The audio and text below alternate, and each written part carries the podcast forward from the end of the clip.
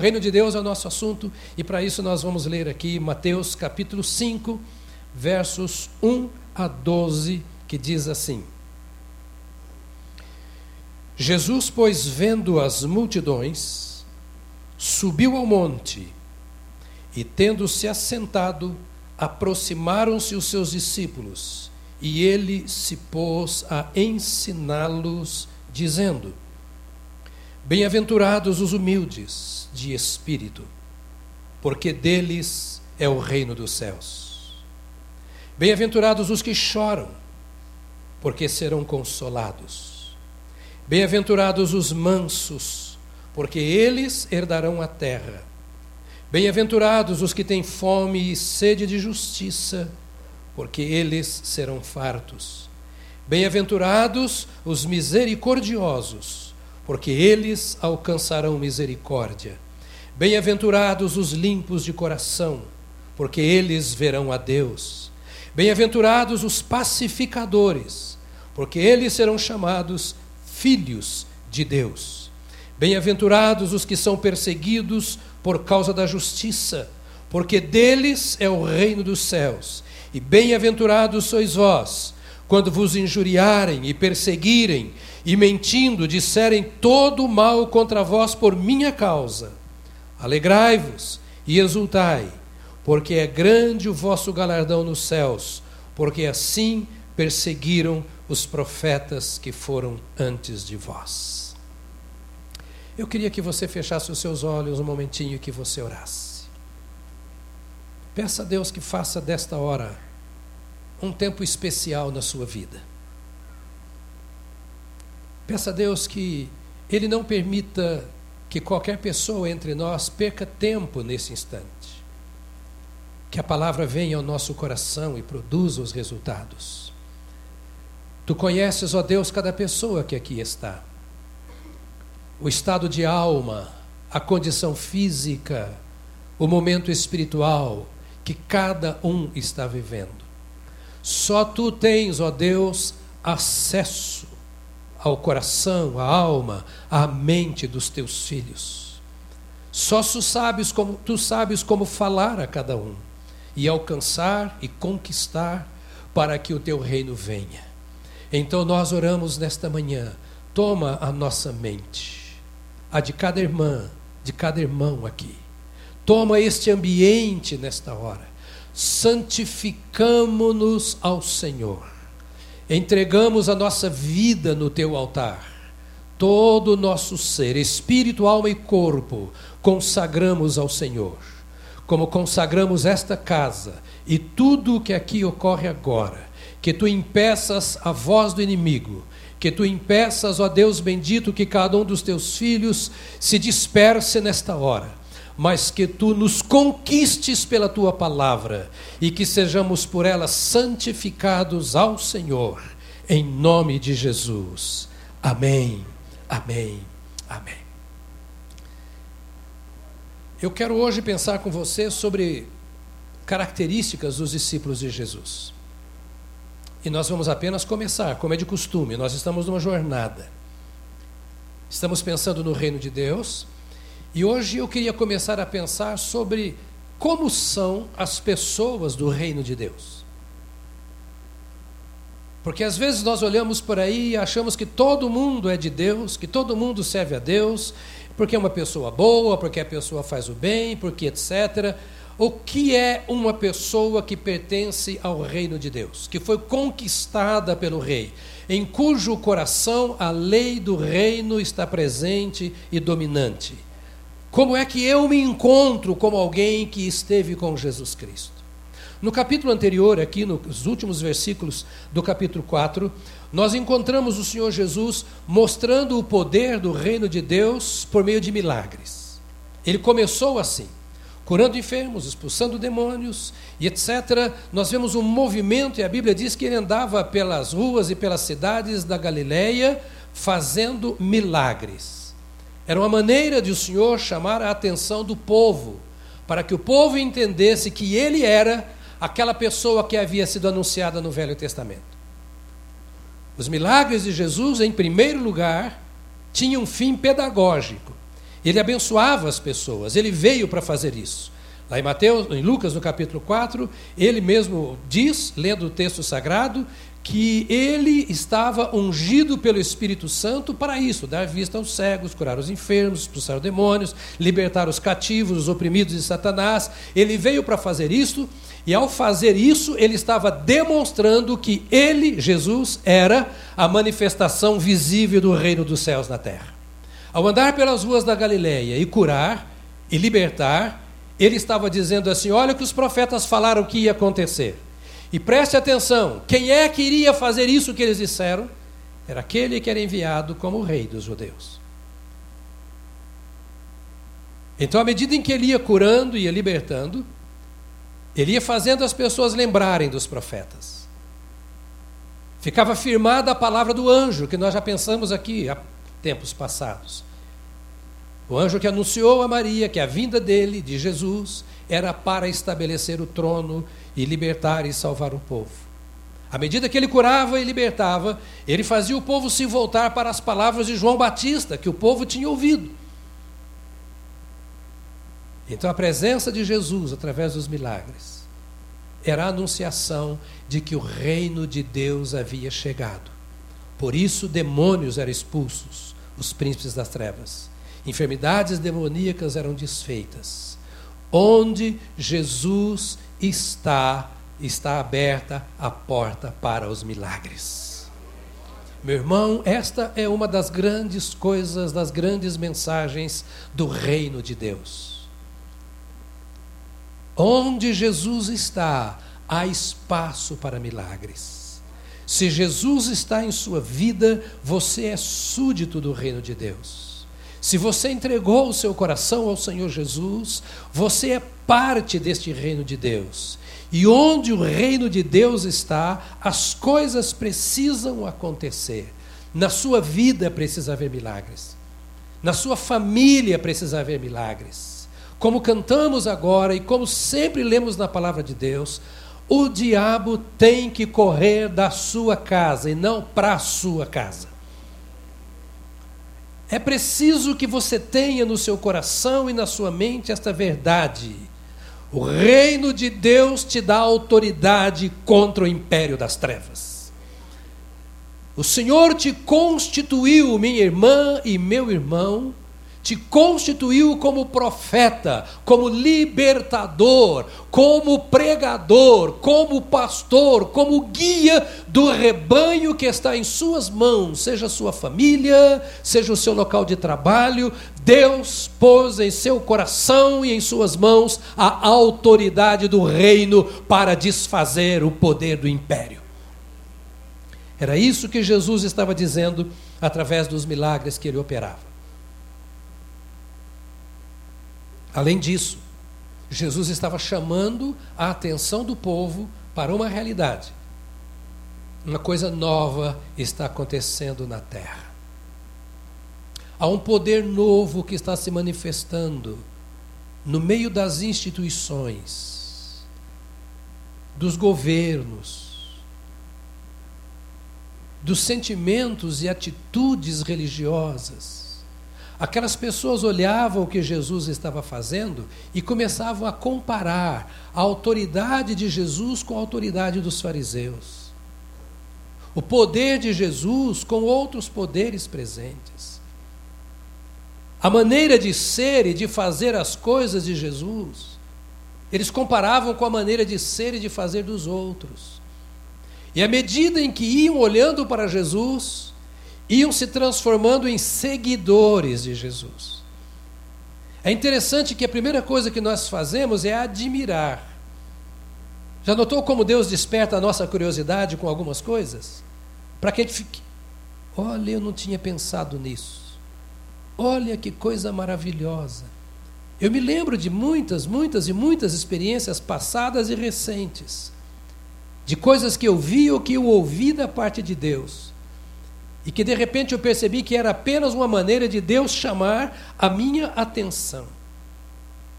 Ali Jesus estava chamando a atenção para o seguinte: ouçam, vocês esperam a chegada do reino de Deus, e eu estou fazendo tudo isso aqui para que vocês saibam que o reino de Deus está no meio de vocês.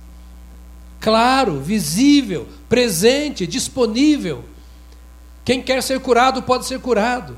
Quem quer ser liberto pode ser liberto. Quem quer apenas ver o que está acontecendo vai ver o que está acontecendo. Aquele que quer beber da água e comer do pão vivo que desceu do céu, pode comer e beber. Eu só quero, Jesus estava dizendo assim, mostrar para vocês que tudo o que vocês querem e mais, tudo o que vocês precisam está presente, está diante dos seus olhos e está disponível. Esta era a mensagem que Jesus passava. E esta é a mensagem eterna de Jesus. Olha para mim e me escute. Você não depende de mais ninguém. E você não precisa de mais ninguém. Tudo aquilo de que você pode e precisa depender. E a pessoa de quem você precisa está aí, não perto de você, mas dentro de você. E fez de você pessoa exatamente como todas as demais pessoas com as quais ele se encontrou. Agora, aqui no capítulo 5, Jesus já começa a trabalhar de forma diferente. Aquele Jesus que havia tocado no corpo, curando e libertando, era o Jesus que agora queria tocar na mente das pessoas. E meus irmãos, se vocês me permitem dizer, apenas como uma expressão muito forte para que você entenda, se há alguma coisa difícil para Deus, é alcançar a nossa mente. Se existe alguma barreira alta, grande, forte, quase intransponível entre nós e Deus, não é o diabo, não é o inferno, é a nossa mente. E não me tenha por herege, mas eu quero de novo dizer: a maior dificuldade de Deus é alcançar a minha mente, a sua mente. Que a Bíblia chama também de coração. E agora, a Bíblia diz no texto que lemos que a multidão estava subindo ao monte e Jesus resolveu subir também com os seus discípulos, diz aqui o texto. Não está claro, e a Bíblia não conta detalhes, o que a multidão foi fazer naquele monte, e nem o que os discípulos estavam por ali fazendo, mas Jesus chama um por um e diz: enquanto a multidão sobe o monte, vamos subir também. Tem tantas lições que nós podemos tirar aqui, mas eu queria que você entendesse uma verdade. Por mais difícil que seja o povo, por mais difícil que seja a multidão, por mais complicado que seja o caminho pelo qual o mundo anda, Jesus continua no meio do povo. A gente vê tanto problema nas pessoas, a gente anda tão armado em relação àqueles que nos cercam, com tanto medo, com tanta coisa, que a gente esquece que Jesus está ali no meio do povo. Até, sabe por que eu sei que Jesus está lá no meio do povo? Porque você está. E você é templo do Senhor Jesus. E é para isso que Ele nos enviou como sal, como luz, como gente que está no meio do povo, receptáculos que somos da presença dEle, para transformar este povo. Jesus não fez nada que não fosse para ensinar, para chamar a atenção, para dizer assim: o que eu estou fazendo, vocês vão fazer, porque o que eu sou, vocês vão ser. Olha para mim, levante a sua cabeça. O que Jesus está querendo que nós sejamos é exatamente aquilo que ele foi na face da terra. É claro que temos limitações que ele não teve, que nós não conseguimos tudo como ele conseguia, porque ele era Deus feito homem, e nós somos homens sendo transformados à imagem e semelhança desse Deus a cada dia. Então não chegamos lá ainda, mas já chegamos a algum ponto em que a multidão não chegou. Já alcançamos coisas que a multidão não alcançou. E Jesus se assenta agora ali com seus discípulos. Isso aqui me chama a atenção, porque a escola de Jesus era conhecida como a escola peripatética escola andante. Era a escola grega, a escola romana seguia o mesmo exemplo, e os judeus também. O que era a escola peripatética? O mestre ia andando com seus discípulos e ensinando os discípulos à medida que andava pelos caminhos. Então, escola caminhante. Vede os lírios do campo, as aves dos céus. Olha aquela figueira, está vendo? Jesus ia andando e mostrando as coisas, e dessas coisas ele ia tirando ensinos para os seus discípulos ensinos morais, ensinos espirituais. Mas agora aqui, Jesus sentou, diz o texto.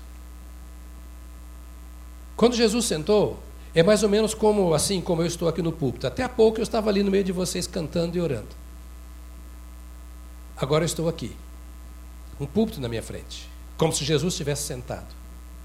Esse assentar de Jesus era um momento formal. Quando o mestre sentava, era algo solene. Era o momento em que ele não ia ensinar andando, mas olhando os olhos dos seus discípulos, sentado. E eles sabiam disso. Havia um momento agora, então, de reverência. Alguma confidência aquele mestre queria trazer. Era um segredo. Me permita, guardadas as devidas proporções, dizer mais ou menos o que acontece aqui. Você dirige o seu carro pensando em Deus, você dirige cantando, você ora, está é, tá trabalhando, você está em comunhão com Deus, mas aqui você parou, você sentou, como os discípulos sentaram, para ouvir uma voz. E a expectativa é: eu quero ouvir algo novo, ou eu quero ouvir algo que me edifique, ou que me transforme, a uma solenidade. A multidão era a multidão, estava por ali. Passava por perto e ouvia alguma coisa. Alguns paravam e outros iam embora. Mas Jesus se dirige aqui aos seus discípulos e diz: Eu quero falar com vocês. Outra vez eu queria tirar esta lição aqui. Que Ele é o mesmo ontem, hoje e para sempre. Eternamente, diz o texto. Ele faz hoje o que ele fez ontem. E ele espera hoje o que ele esperava antes dos seus discípulos. Ele não muda, a estratégia dele é a mesma, embora ele seja criativo. Nós não somos tão criativos assim. A criatividade dele está em saber como falar conosco. Mas a maneira dele trabalhar é muito semelhante. Ele fala conosco no meio da multidão. E ele quer se assentar conosco no meio da multidão. Às vezes aquela confusão da casa com todo mundo que não conhece o Senhor brigando. Às vezes aquele momento que o som está alto e você não está aguentando mais o som. Talvez o Senhor está dizendo assim: vai lá para o banheiro porque eu vou falar com você. Vai lá para o quintal, porque eu quero falar com você. Na multidão e no trânsito, na fumaça, na fuligem, é, nós estamos preocupados porque nos próximos sete anos, 51 mil pessoas vão morrer em São Paulo só por contaminação do ar. Já pensou isso? As notícias estão dizendo 51 mil pessoas nos próximos sete anos. Eu não sei se eu ou você vamos, mas enquanto estamos vivos, irmãos, no meio da fumaça, vamos trazer a presença de Deus, assentarmos com o Senhor e ouvirmos a Sua voz, com a multidão à nossa volta, porque a voz do Senhor é clara, independentemente daquilo que cerca a minha vida. Eles falavam de tudo, talvez de política, de religião, de que tinha cura, de que tinha isso e aquilo, mas Jesus estava ali com os seus discípulos, no meio da multidão, dizendo: Tem um segredinho para vocês. Eu quero falar para vocês do meu reino. Eu quero dizer para vocês como são os meus discípulos. Eu quero fazer uma obra no seu coração para que você não seja igual à multidão, embora esteja com ela. Eu quero ter este momento com os meus discípulos. Diga comigo, discípulos. Agora há pouco você ouviu falar em discípulos. Discípulo é o aprendiz. Jesus olhava para eles e dizia: Vocês estão aprendendo de mim, vocês são os meus alunos, vocês são os meus adeptos, vocês são os meus seguidores. E eu quero ter esta conversa gostosa com vocês. É muito difícil ser discípulo não frequentando a escola de Jesus. É impossível um discipulado sem estudar o que o mestre tem para dizer. É impossível ser um adepto sem dar o coração. É impossível ser um seguidor sem seguir. Correto? E Jesus agora chama os seus discípulos, diz o texto. Discípulo é separado da multidão.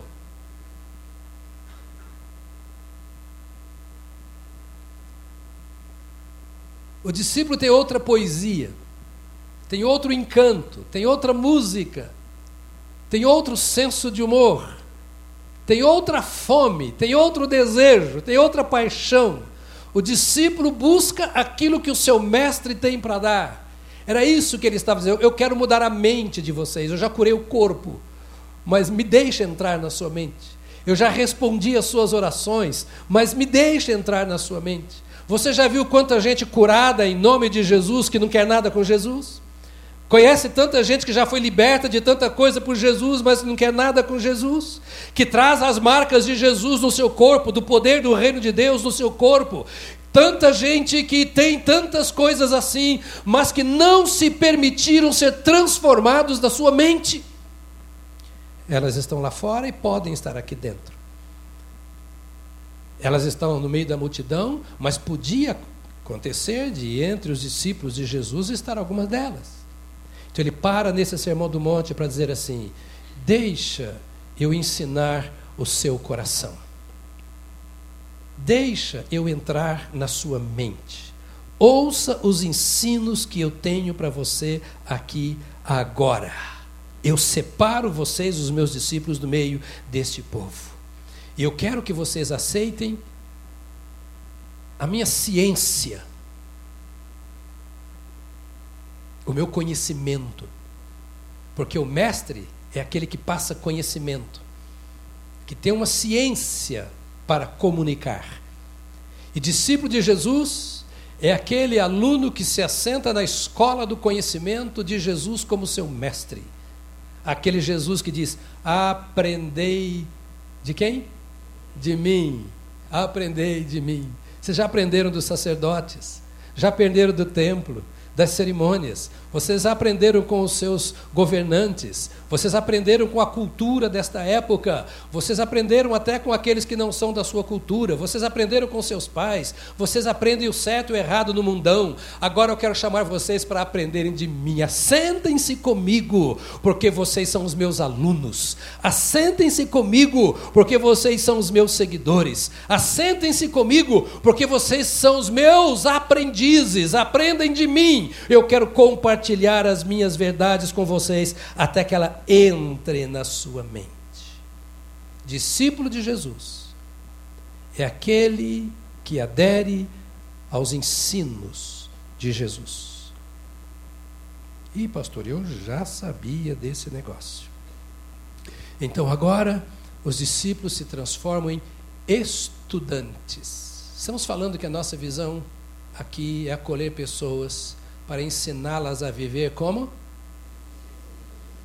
Eu estou discipulando você aqui agora, sabia? Ainda que você não queira. Discípulos de Jesus. Pastor Jonas vai passar, sua mãe vai passar, se não passou, seu pai, como os meus já passaram, o líder de célula vai passar, a denominação batista vai passar, o mundo vai passar. Mas Jesus não. Os ensinos de Jesus também não. Muitos de nós vamos acertar e errar com vocês, mas Jesus não muda e os ensinos de Jesus não mudam. Muita pergunta que você tem eu não vou saber responder, já confesso a você. Há muita coisa que eu também vou perguntar quando chegar no céu, se eu lembrar que eu tinha dúvida aqui, porque eu espero não lembrar. Mas Jesus não vai passar. Ele é o mesmo. Então, nós, como estudantes do Senhor Jesus, Somos aquelas pessoas que assentam-se no meio da multidão para estudar Jesus. Quem é esse que fala comigo? Que significado tem o conteúdo dos seus ensinos para a minha vida? Até onde eu vou me entregar a esses ensinos? Que transformações esses ensinos têm causado em minha vida? Que esperanças esses ensinos me dão? Que ensinos aqui eu posso usar para ajudar a mudar a vida de outros? Qual é a cobertura que esses ensinos me oferecem? Quem está por detrás desses ensinos? Ainda está comigo ou passou essas coisas para mim e, como diz o bom mineiro, cascou fora, e eu não sei onde ele anda?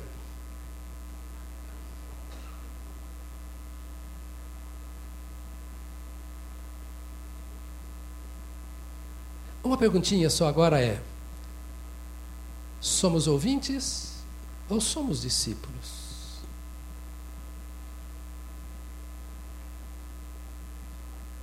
Jesus reúne os seus discípulos e diz: Olha, eu não quero aqui tratar de regras com vocês. Regras vocês têm demais. Fora as leis do Velho Testamento, vocês têm mais uma centena de leis que os seus líderes judeus colocaram na cabeça de vocês. Pai impõe regra, mãe impõe regra, religião impõe regra, a sociedade impõe regra, o Estado impõe regra. Eu não quero falar com vocês de regra. Eu quero falar com vocês de uma coisa. Eu quero mentalidades transformadas. Eu quero mentes mudadas. Viram tudo isso que eu fiz aqui? Eu quero capacitar você a entender e até a fazer estas coisas. Mas antes, eu quero que você mude a sua forma de pensar. Ouça bem isso aqui, que tem significado profundo, porque vamos continuar dizendo sobre o reino. O que Jesus estava dizendo é: o que vocês aprenderam do mundo não vale nada em se tratando da sua vida interior e da sua eternidade. O que vocês têm me visto fazer não vai produzir efeito nenhum na sua vida se vocês não mudarem de mentalidade. O que eu tenho ensinado para vocês e o que ainda tenho para ensinar não valerá nada se vocês não mudarem de mentalidade. É a mente que tem que ser mudada. Eu quero me assentar aqui eu quero olhar nos olhos de vocês. Eu quero que vocês olhem nos meus olhos. Eu quero falar nos ouvidos de vocês. E eu quero que vocês me emprestem os seus ouvidos, porque eu quero descer profundamente até a sua alma, até o interior da sua vida. Eu quero que você entenda o meu reino, porque eu quero que o meu reino esteja dentro de você e não nos seus pensamentos apenas. Isso não pode ser teoria, queridos. Isso aqui não pode ser mais uma lei. Jesus está falando para eles de vida. Viram os milagres? Vimos. Vou dar a explicação para vocês. Entenderam alguma coisa? Algumas sim e outras não. Pode deixar que vocês vão entender o que vocês precisam entender. Eu só quero falar para mudar a sua mente. Por favor, irmão, põe a mão assim na sua cabeça. E diga, Senhor, me ajude a mudar a minha mente. Me ajuda a mudar a minha mente. Quanto lixo. E que digo agora não é nenhuma acusação. É na nossa cabeça, na sua e na minha. Porque nós frequentamos o mundão que está aí. Alguns do passado entenderam que deveriam ir para os mosteiros e se separar do mundo. A gente não pode esquecer que a gente vai para onde quiser ir com aquilo que a gente é. Quanta coisa ruim, pecaminosa, quanta coisa que lança dúvida, quanta esperança falsa. Verdade? Concorda comigo? Agora ouça: nenhum de nós é diferente daqueles discípulos com quem Jesus estava conversando. Então a maneira como ele estava trabalhando com aqueles discípulos permanece, é a mesma ainda hoje. Ele quer trabalhar comigo e com você. Porque o mesmo amor e o mesmo plano que ele tinha para aqueles discípulos, ele tem para você. Não mudou nada. Você não é menos importante. Ele não ama menos a você do que amou aqueles homens. Ele não veio mais para eles do que para mim e para você. Nós somos, me permita, a mesma droga.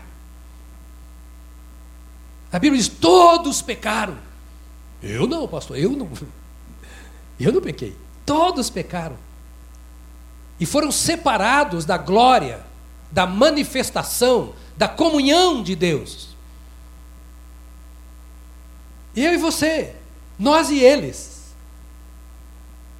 Me permita ser insistente nisso para você não perder nada. Agora Jesus vem para eles, como vem para mim, como vem para você, e diz: Olha, que bom que nós estamos sentados aqui. E nós temos aqui na Batista do Povo um privilégio que eles não tinham. Estamos entre paredes com tratamento acústico. Nada lá de fora entra para cá. Jesus, no meio da multidão, daquele burburinho, começa a falar assim: escuta, ouça as minhas palavras, ouça o que eu tenho para dizer, porque eu quero o meu reino existindo dentro de vocês. O que significa isso? Eu quero o meu governo no seu interior. Eu quero estabelecer o meu escritório de comando do reino dos céus na sua alma. Eu quero estabelecer o meu trono, de onde eu governo, na sua mente, no seu coração.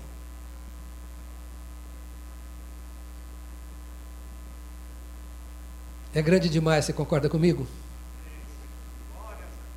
Não é grande demais? Olha a maneira como Deus honrava aqueles discípulos. E olha a maneira como o Senhor honra a mim e a você. Eu quero tirar a sujeira que daí e colocar o meu trono de glória. Aleluia. Oh, irmãos, nós não merecemos isso. O Rei da Glória descer e dizer: Eu quero pôr o meu reino no seu coração. Eu quero tirar a impureza que o império das trevas colocou aí. O lixo que o mundo jogou aí. Que te incomoda, que te adoece. Isso é mais importante do que eu curar as suas enfermidades, é o que Jesus está mostrando aqui. Enfermidade eu curo de todo mundo, mas o meu reino eu só coloco na mente daquele que se abre para mim.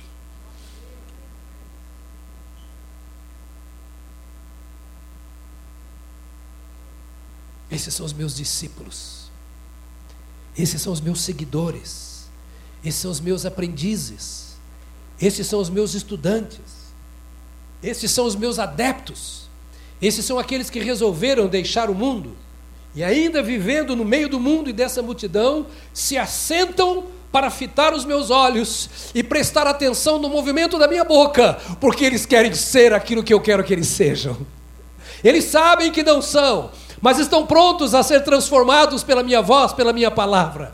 Eles sabem que não conseguem, mas estão junto de mim para andar comigo onde eu ando, a fim de que eles não andem por caminhos errados, porque andando comigo estarão no caminho certo. Se eu subir o monte, subirão. Se eu descer ao vale, descerão. Se eu entrar num barco, ainda que haja tempestade, estarão comigo, porque estes são os meus discípulos em qualquer situação. Quero passar para eles experiências de o meu reino existir dentro dentro deles, para que esse meu reino se manifeste através deles.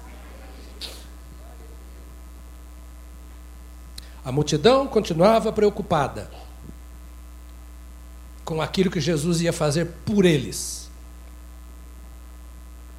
Se aumentar o salário, arrumar um novo emprego, dar promoção, a multidão continuava preocupada com quem ia sentar na presidência da República, no governo do Estado, ou na Câmara, ou na Assembleia.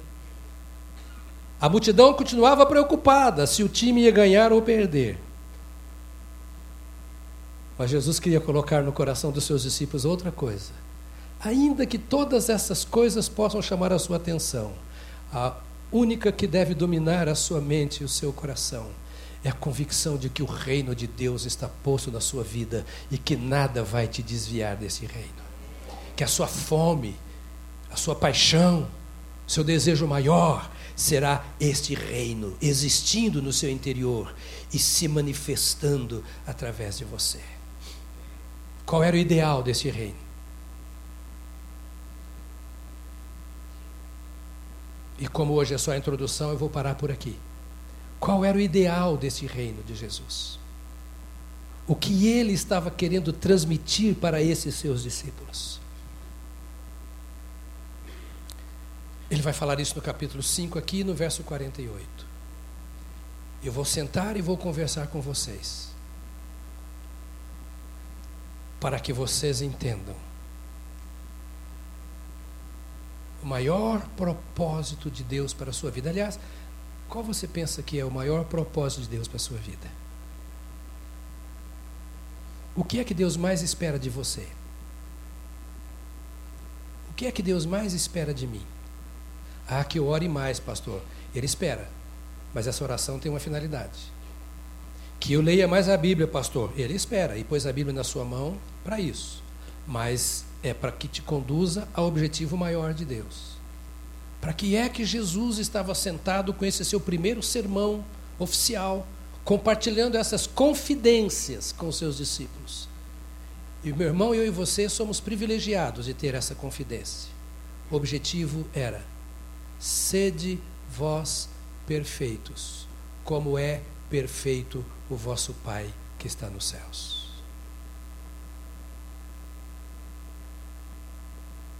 E essa afirmação de Jesus, além de parecer uma exigência muito grande, ela é muito complicada para a nossa geração. Porque nós não temos referenciais. Os filhos, e peço a Deus que não seja esse o caso da sua família, mas os filhos não têm mais referencial de pai. Porque a minha geração de pais não se preocupou com essa referência nos anos 60, porque os nossos pais nos permitiram fazer o que nós quisemos. Paz e amor, sexo livre, e nós não estávamos percebendo onde é que a nossa geração estava entrando. Nos desligamos da família, menosprezamos os nossos pais. E os pais não demonstraram poder e autoridade sobre os filhos, perderam o controle. Eu só estou falando dos anos 60, não vou voltar para outras coisas. E de repente, nós fomos criando famílias na base da paz e amor. Não precisamos brigar, qualquer coisa parece briga. Não precisamos mais exigir. E hoje nós não temos referência. A maioria desta geração não sabe o que fazer da vida, só sabe que vai trabalhar, vai comer dinheiro, tá bom. E naquela época eles estavam perdidos, porque eles não encontravam, naquela geração de líderes, a referência de pessoas que andavam com Deus. Eles estavam oferecendo seus cultos, as suas cerimônias religiosas, mas eles sabiam que aqueles que ofereciam em nome deles os cultos nos templos eram pessoas que também não tinham aliança com Deus, tinham com a sua religião com seus interesses pessoais. A briga que você vê na Bíblia do sinédrio, dos líderes poderosos, os conchavos, as mentiras, os enganos. O povo ia porque temia a Deus e não queria estar distante, então ia ao templo e oferecia o culto. Mas não tinha referência. Estavam perdidos. E Jesus agora começa a chamar a atenção, nesses primeiros versículos, dizendo para eles assim: Olha, o que eu quero é que vocês entendam que precisam levantar os seus olhos para cima, porque há um reino que está se manifestando na terra e vocês precisam conhecer o rei e se identificar com ele. Por isso, na oração, ele diz assim: olha assim, Pai nosso que está nos céus. Nunca ninguém tinha orado desse jeito. O sacerdote oferecia lá as orações e cada um fazia o que podia. Mas Deus era reconhecido como Senhor. Eles tinham medo de escrever o nome de Deus, trocavam a pena da caneta para escrever. Não usavam o primeiro nome de Deus porque tinham medo de estar usando o nome de Deus em vão e estar em pecado. Então era aquele Deus lá de longe que se eu fizer qualquer coisa ele vai acabar comigo. Era aquele Deus apenas Senhor, que tinha direito de tirar a minha vida. E Jesus começa a dizer: não. Estou trazendo as primeiras palavras para vocês porque eu quero chegar ao ponto de dizer para vocês assim: Deus é o seu Pai. Você tem uma identidade. E eu quero mostrar para vocês como é que Deus faz com os seus filhos. Eu quero restaurar em vocês a imagem do Deus vivo. É assim que ele começa esse sermão, dizendo: Eu quero mostrar para vocês um caminho novo, que de fato Deus é Senhor, que de fato Ele é Rei, que Ele tem poder de vida e morte. Tudo isso que vocês pensam é verdade, mas isso seria terrível se Ele não fosse o seu Pai. E como Pai, Ele sabe como trabalhar a sua vida, como Pai, Ele sabe como governar o seu coração, como Pai, Ele quer te ensinar a viver. Aceite esse Deus como seu Pai e se identifique com Ele.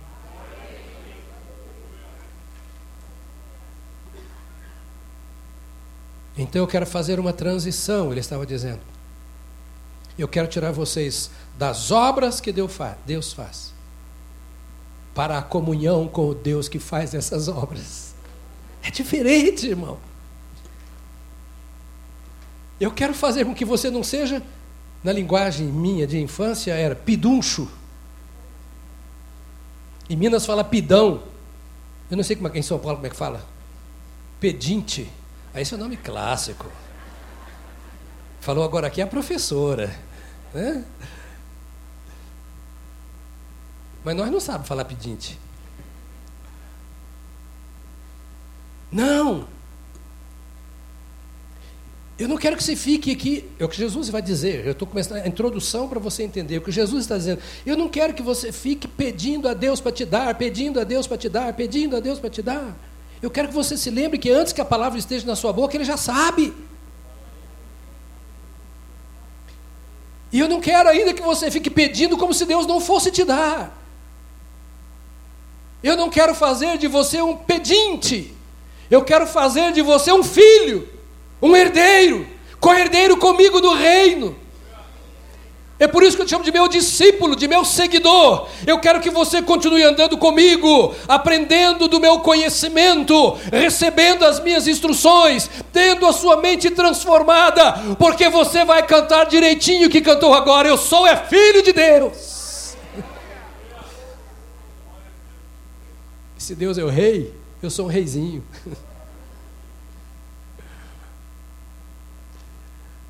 Se Ele é o Senhor do céu e da terra, eu sou herdeiro.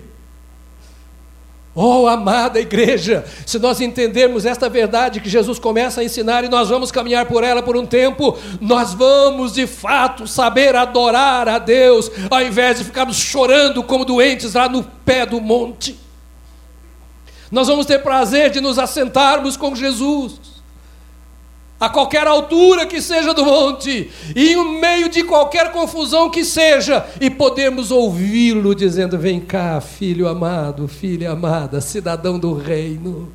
Vem aqui, senta comigo. Eu quero hoje trabalhar um pouquinho mais a sua mente, o seu coração, porque é do seu coração que emana as fontes da vida.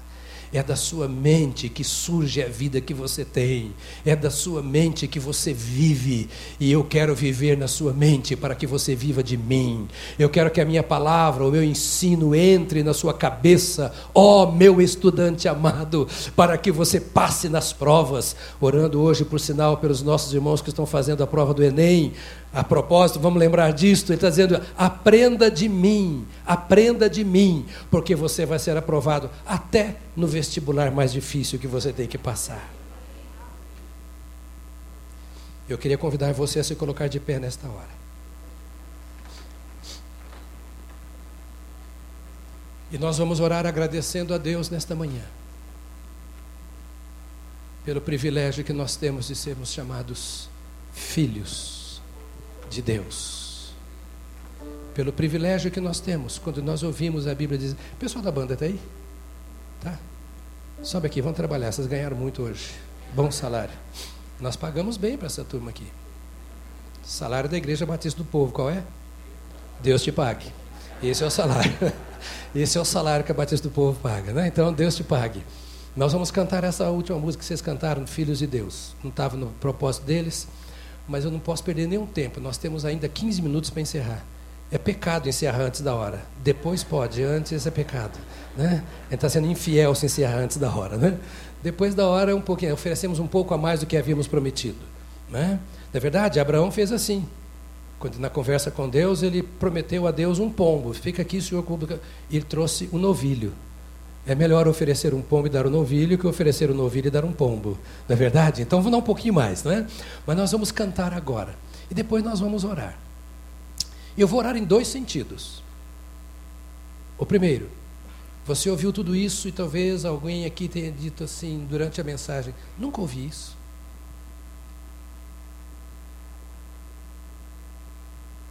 Se você ouviu isso hoje pela primeira vez, e quer tomar uma decisão de ser um adepto de Jesus, hoje é o seu dia. Chegou a sua hora.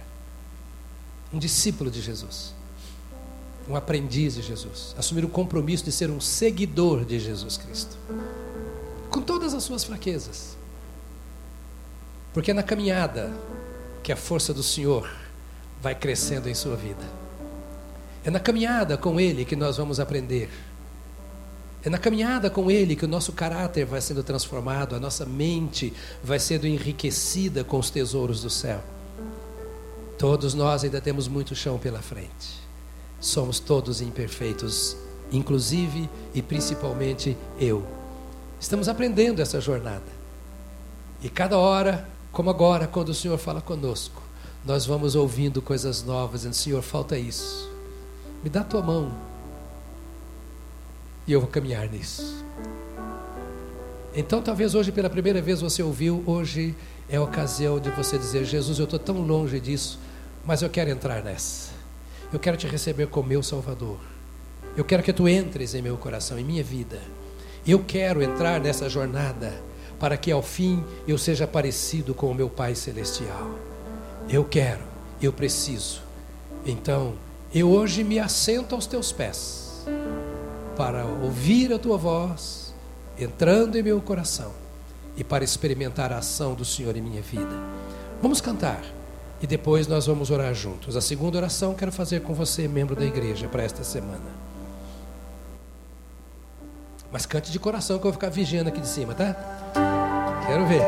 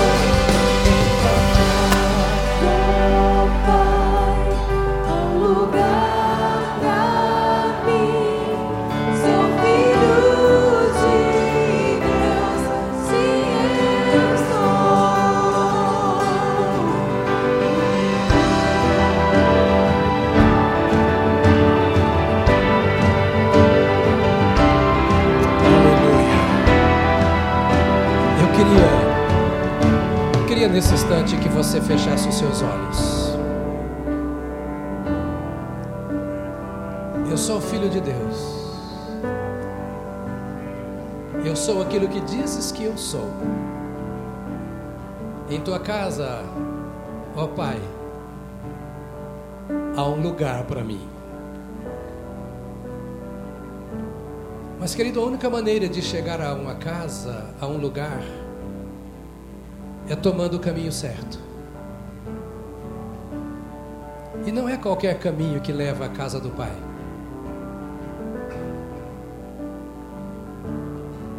Só há um caminho: Jesus. Ele disse: Na casa de meu pai há muitas moradas, mas para lá eu sou o caminho, a verdade e a vida. E ninguém, eu inclusive você também, ninguém vai ao Pai a não ser por mim. E ele chama assim: Filho, vem para casa. Vem para a comunhão comigo. A casa do Pai é santa, é pura. Não é bagunçada. Não há impurezas. E o caminho para a casa do Pai é um caminho santo, puro, Jesus. É fácil saber se eu estou indo para a casa do Pai ou para a casa do inimigo do Pai. É só saber por que caminho eu estou andando. E não tem jeito. O caminho é só um.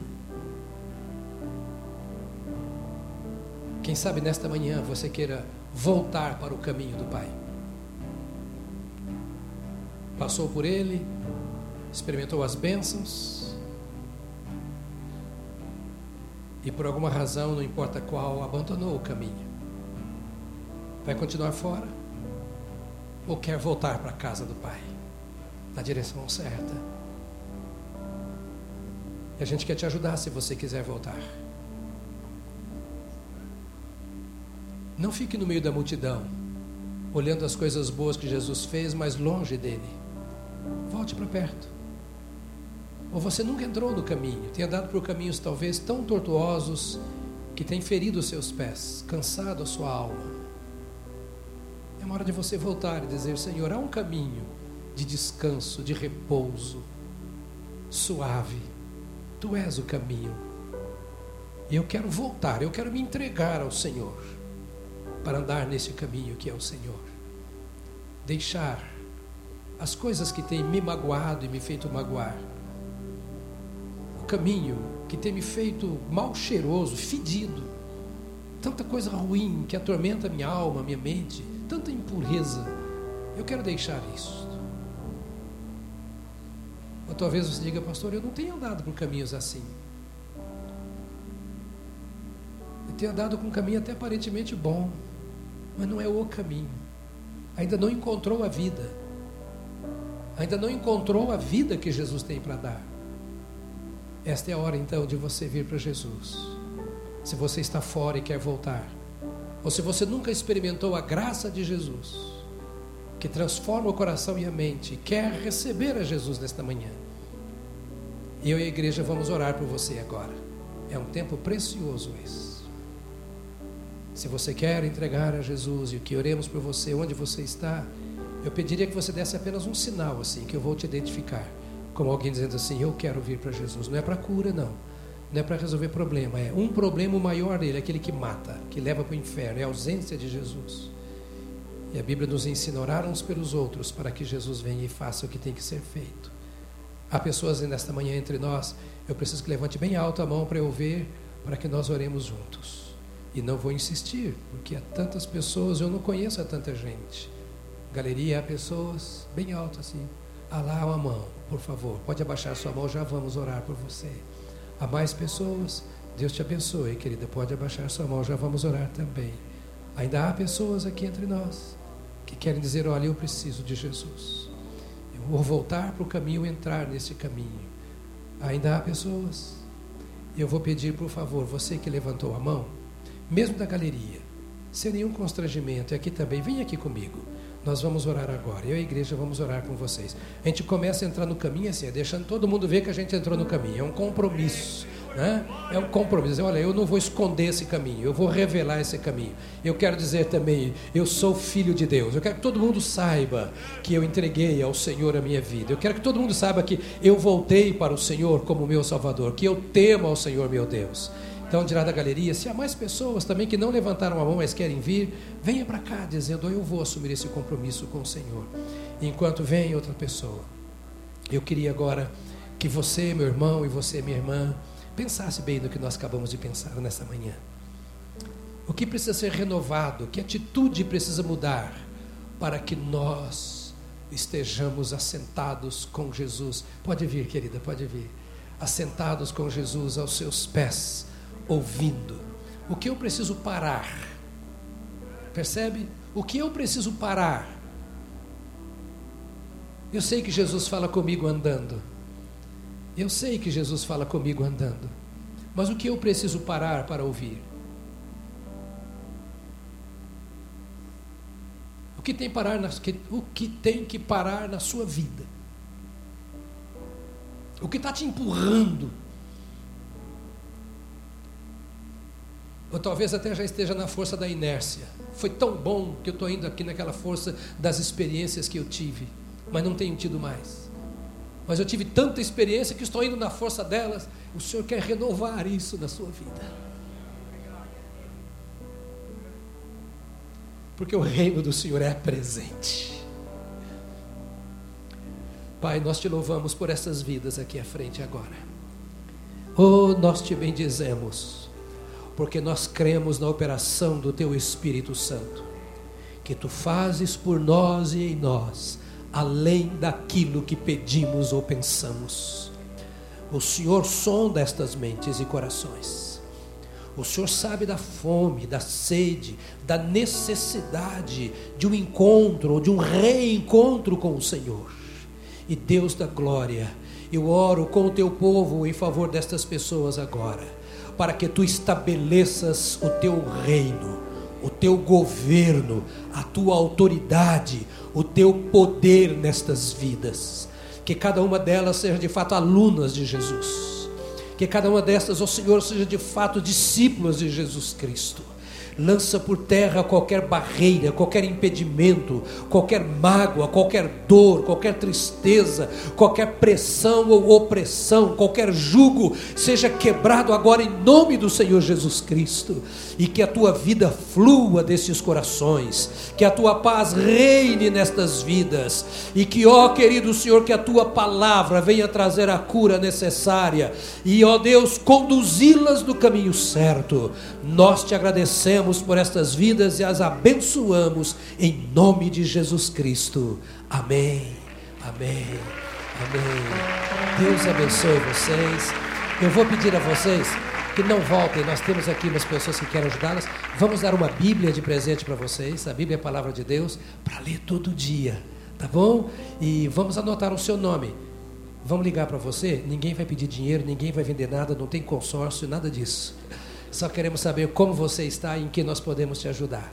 Tá bom? Deus te abençoe. Deus te abençoe muito. Por favor, aqui acompanhe aquele cabeludo ali, isso. Aquele, aquele, vai lá, acompanhe ele, por favor. Isso. Dê a mão a quem está do seu lado agora, querida. Isso, por favor. Pergunte o nome desse irmão e dessa irmã que está do seu lado. Pergunte.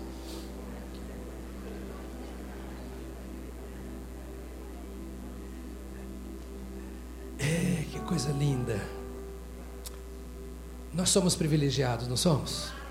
Aleluia. Que Deus precioso. Que Deus precioso. Que Deus precioso. Perguntou o nome? Você vai orar por essa pessoa agora.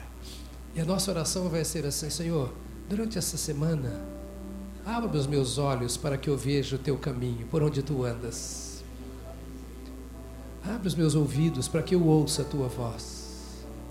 Amado, amada, não esqueça, você é de Jesus. Isso é tudo. Isso é tudo. Você é dele. E ele tem uma promessa para você. Muitas, mas eu vou lembrar de uma. Estou convosco todos os dias. Estou convosco todos os dias. Estou convosco todos os dias. Entrou no vale, o Senhor está. Se enfrentar aquelas situações difíceis que você não compreende na semana, estou convosco.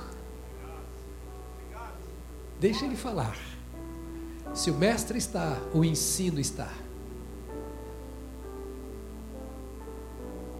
Feche os seus ouvidos para aquilo que o Senhor não te diria, pelo menos que você pode entender, isso não vem de Deus. Ele te faz perceber. Não se deixe levar por outra mensagem que não seja a mensagem de Deus. Não deixe nada e ninguém dominar a sua vida, a não ser aquele que deu a vida por você. É tudo isso, tudo isso. Comece a orar por essa pessoa do seu lado.